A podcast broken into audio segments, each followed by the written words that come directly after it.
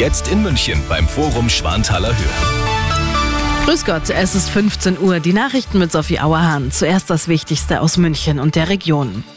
Telefontrickbetrügern das Handwerk legen, das will Bayerns Innenminister Hermann. Es gibt nämlich immer mehr. Damit die Betrüger keine Chance mehr haben, startet Hermann nächste Woche eine Präventionskampagne.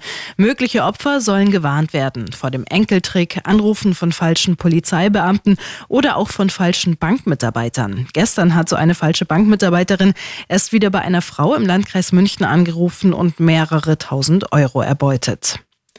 Polen erhält wieder Zuschüsse aus der Europäischen Union. Die EU-Kommission gab insgesamt rund 137 Milliarden Euro für das Land frei. Sie hatte das Geld zu Zeiten der letzten Regierung eingefroren, weil es Zweifel gab, dass Polen die Regeln der Rechtsstaatlichkeit einhält. Nach dem Regierungswechsel bestehen diese Bedenken nicht mehr. Die Pfadfinder in Deutschland arbeiten sexuelle Übergriffe in den eigenen Reihen auf. Eine bundesweite Untersuchung hat bei ihnen in den vergangenen Jahrzehnten 149 Betroffene und 74 Beschuldigte ergeben. Die Autoren gehen von einer hohen Dunkelziffer aus. Die Verbände seien im Umgang mit den Fällen oft überfordert gewesen. Darum habe es häufig unzureichende Konsequenzen für Täter gegeben. Und das ist sonst noch los in München und der Region. Wie steht's um die Arbeitslosen in Bayern? Heute hat die Arbeitsagentur Bilanz gezogen. Während in München die Zahl diesen Monat leicht angestiegen ist, gibt's in der Region gute Nachrichten. Der Landkreis Bad Tölz-Wolfratshausen hat die niedrigste Arbeitslosenquote Bayerns mit 2,4.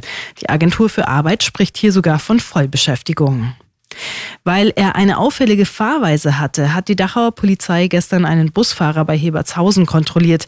Das Ergebnis, der Mann hatte mehr als drei Promille Alkohol im Blut. Laut Polizei waren zu dem Zeitpunkt keine Fahrgäste im Bus. Der betrunkene Fahrer musste seinen Führerschein abgeben. Ein Ersatzfahrer hat den Bus dann übernommen. Immer gut informiert. Das Update für München und die Region wieder um halb vier. Und jetzt der zuverlässige Verkehrsservice mit Andy Karg. Um zwei Minuten nach